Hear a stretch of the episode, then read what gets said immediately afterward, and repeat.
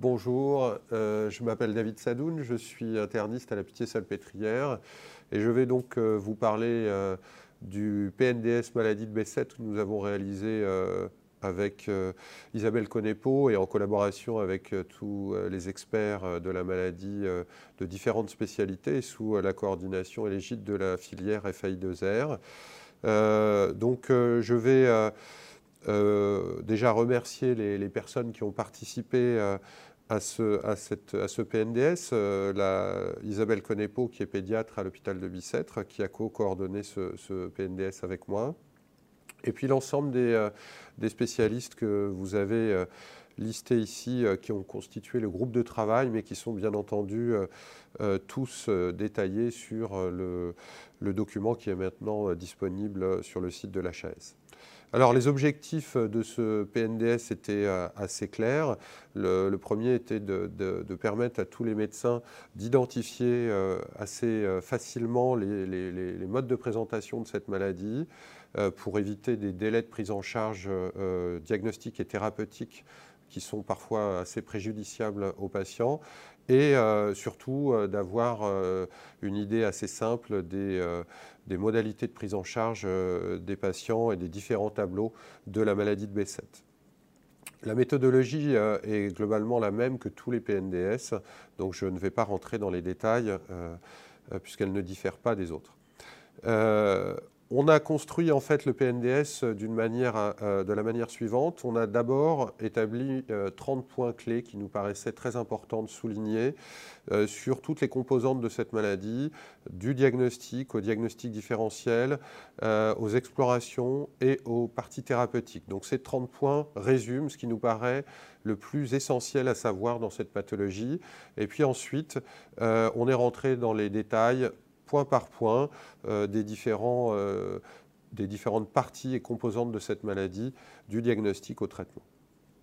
Alors, je ne vais pas bien sûr rentrer dans l'ensemble des, détails euh, de ces différents points, mais vous voyez ici par exemple listé euh, le fait que le HLA B51, c'est une question qui nous est souvent posée, doit-il être réalisé ou pas pour confirmer le diagnostic de maladie de B7 euh, La réponse est non puisque un, ce HLA est porté par 15 à 20% de la population normale et euh, seulement 50 de la des patients ayant une maladie de B7 sont porteurs de ce HLA, donc ça n'est pas spécifique, c'est coûteux et ce n'est pas un examen qu'on recommande.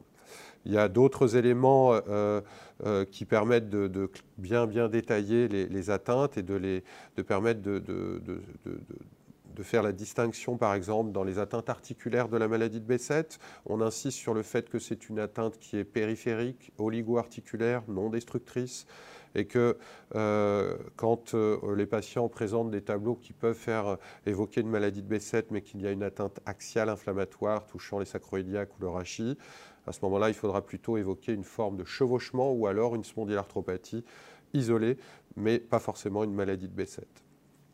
Donc, euh, euh, on a fait exactement la même chose sur les présentations euh, qui peuvent évoquer des atteintes vasculaires, notamment sur des signes d'alerte, notamment le, caractère fébrile des patients ou alors la présence d'un syndrome inflammatoire biologique inexpliqué qui doivent systématiquement faire rechercher une complication vasculaire qui est parfois asymptomatique et donc dans ce cas-là faire réaliser des imageries euh, pour rechercher soit des lésions anévrismales, soit des lésions thrombosantes veineuses chez ces patients puisque ce sont des atteintes qui sont euh, sévères et qui impactent le pronostic euh, vital des patients. sur le plan neurologique également, on a listé quelques points qui nous paraissaient extrêmement importants.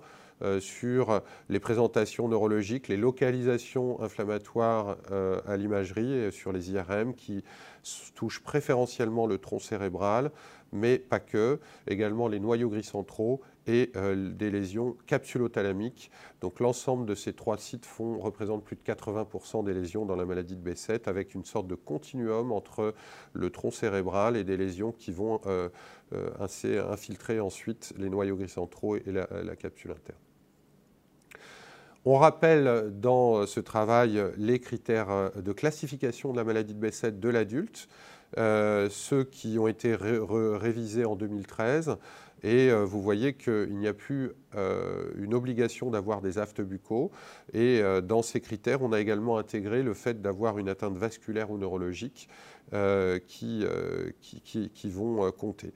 On insiste sur le fait que ce sont des critères de classification et que ce ne sont pas des critères diagnostic et dans la, prise en charge quotidienne des patients, il ne faut pas toujours attendre d'avoir l'ensemble de ces critères pour traiter parce que des atteintes vasculaires ou neurologiques inaugurent la maladie dans 30% des cas et euh, on n'a pas toujours le tableau complet.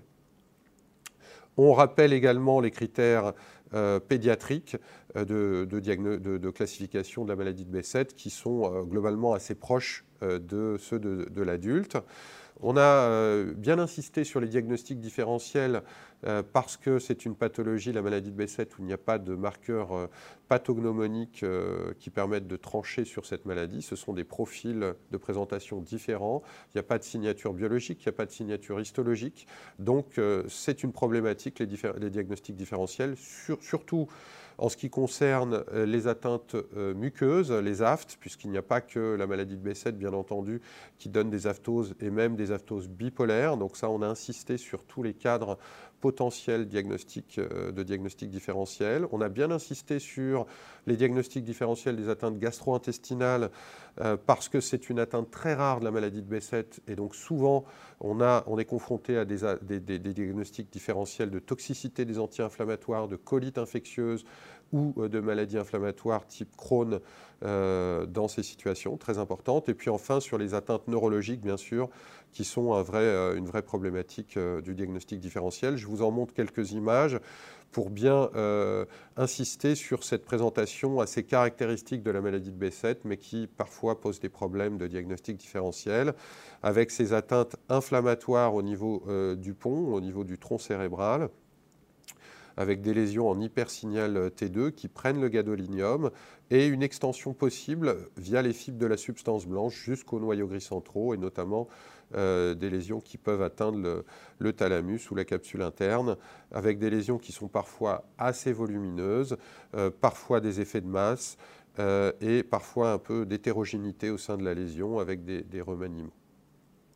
En termes de diagnostic différentiel, nous avons donc listé tous ces diagnostics potentiels, de la sclérose en plaques au connectivite, à la sarcoïdose, et on a listé un petit peu les, spécificités de chacune qui permettent de distinguer euh, avec une maladie de B7. On a insisté sur un profil d'atteinte neurologique que sont les formes pseudo-tumorales, qui sont une vraie problématique euh, puisqu'elles représentent 20% des atteintes parenchymateuses inflammatoires de la maladie de B7 et euh, de euh, leur diagnostic différentiel et de la nécessité dans ces formes-là d'aller jusqu'à discuter la biopsie cérébrale pour éliminer bien entendu ces diagnostics différentiels. Alors sur l'aspect thérapeutique, euh, on a bien entendu distingué des formes dites mineures, qui sont cutanéo-articulaires, des formes dites majeures, notamment les formes oculaires, neurologiques et vasculaires, qui mettent en jeu le pronostic fonctionnel des patients et le pronostic vital, surtout pour les atteintes vasculaires graves, anévrismales ou euh, thrombotiques. En termes d'évaluation de l'activité, je dirais que euh, dans cette maladie, euh, c'est un peu organe par organe qu'on évalue les choses, parce que c'est vraiment très polymorphe comme présentation et on essaye de, voir les choses dans leur globalité. Il n'y a pas d'activité, de, score d'activité global qui soit euh, largement euh, retrouvé. Il y a plusieurs types de scores proposés, mais c'est difficile à l'heure actuelle d'avoir une évaluation uniciste de cette maladie compte tenu de la, des caractéristiques très diverses.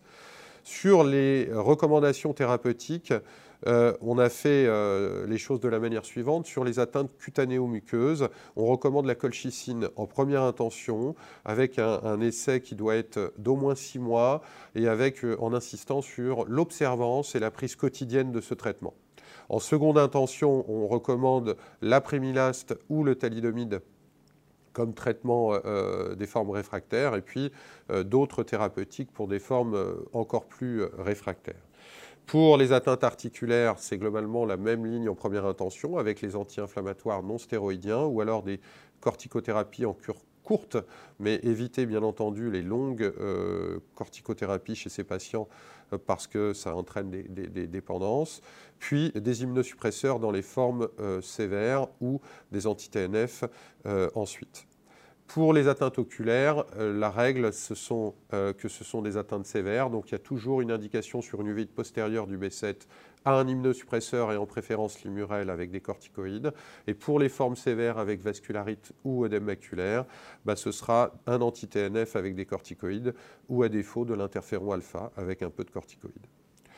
Pour les atteintes neurologiques sévères ou vasculaires, globalement, les traitements sont assez simples. Si vous avez une atteinte sévère, ce sera de l'endoxan avec des corticoïdes à forte dose ou un anti-TNF.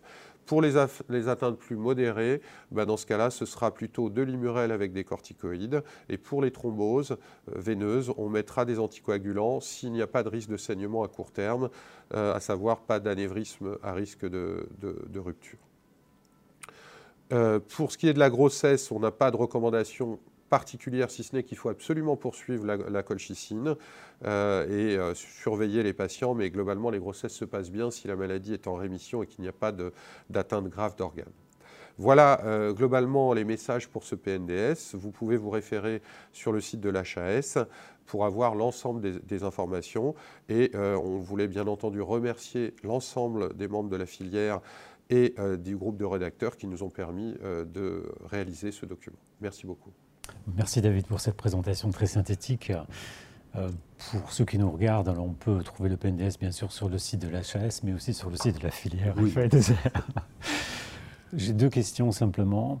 Concernant des diagnostics différentiels, notamment de l'enfant, euh, l'aplo-insuffisance de A20, quand est-ce qu'il faut rechercher le gène? Quand est-ce qu'il faut demander une puce NGS pour l'aplo-insuffisance A20 dans un contexte qui ressemble à un B7 C'est une excellente question parce qu'effectivement, il y a des difficultés de réalisation de ce test qui est coûteux et qui euh, surcharge beaucoup le laboratoire, les laboratoires de génétique. Euh, je dirais qu'il y a une euh, première chose qui est très importante, c'est que c'est une transmission autosomique dominante. Donc il faut quand même avoir des indications sur l'arbre généalogique des, patients et avoir des, données sur ce plan-là qui doivent être quand même assez, assez nettes, même s'il y a des formes qui sont parfois euh, qui n'ont pas toujours ce, mode de transmission. Euh, donc ça, c'est le premier point. Le deuxième point, c'est le phénotype. Le phénotype de ces patients, en général, ce sont des patients qui ont plus fréquemment des atteintes digestives. Ce sont des patients qui ont euh, des hydrosadénites assez volontiers également. et puis qui ont des, atteintes articulaires également assez, assez importantes, qui ont plus volontiers des uvéites antérieures que des uvéites postérieures. Donc il y a un, tableau clinique qui sont parfois aussi assez fébriles. Donc des, sujets à début euh, jeunes qui ont des atteintes digestives, euh, qui sont fébriles et qui ont de l'hérédité avec des, transmissions. Euh, s'il y a un mode de transmission autosomique dominant, bien sûr, il faut le rechercher. Merci. deuxième question, une question qui fait souvent controverse, c'est le traitement anticoagulant. Certains disent jamais, d'autres disent souvent. Toi, tu dis en l'absence de risque hémorragique et notamment d'anévrisme. Combien de temps? Alors c'est une excellente question qui a été un sujet de débat assez, euh, assez important. Je dirais qu'il faut distinguer les formes graves, c'est-à-dire les formes type syndrome de Budd-Chiari, thrombose de la veine cave, où là clairement l'indication d'anticoagulation ne se discute pas, sauf s'il y a vraiment des problématiques de saignement à court terme ou à, risque, et sur du long terme. On ne peut pas définir la durée, mais en général c'est sur du très long terme. Euh, et, ça, c'est vraiment la pratique de, l'ensemble des spécialistes de l'adulte. Pour ce qui est des thromboses, je dirais des membres, ou des thromboses moins graves, ou, des thrombophllébites cérébrales même, euh, en général, la durée est probablement plus courte. Pour ce qui est des membres ou des embolies pulmonaires, on dira 3 à 6 mois. Et pour ce qui est des thrombophllébites cérébrales, on sera peut-être de l'ordre de 12 à 18 mois. Ça dépend des, des contextes, mais on ne va pas forcément au-delà. Et après, ça dépend un peu de, l'évolution. On a eu quand même des, rechutes euh, chez les patients qui arrêtaient les anticoagulants. Euh, et donc ça, c'est après au cas par cas, c'est des discussions avec des centres experts. Mais on a, en tout cas, dans notre pratique et dans euh, notre expérience, la sensation que l'anticoagulation est quand même un traitement efficace, même si le traitement de base reste le traitement anti-inflammatoire par corticoïdes et immunosuppresseurs Et quand, quand les antivitamines K peuvent être arrêtés, est-ce que le relais aspirine a du sens? Alors ça, c'est quelque chose qui certains font, mais qui n'est pas vraiment démontré par rapport à la prévention sur la thrombose veineuse et le rôle de l'aspirine dans ce cas-là. Euh, certains le font, mais on n'est pas sûr du tout que ça, ça a une efficacité. Merci beaucoup, David. Merci, Eric.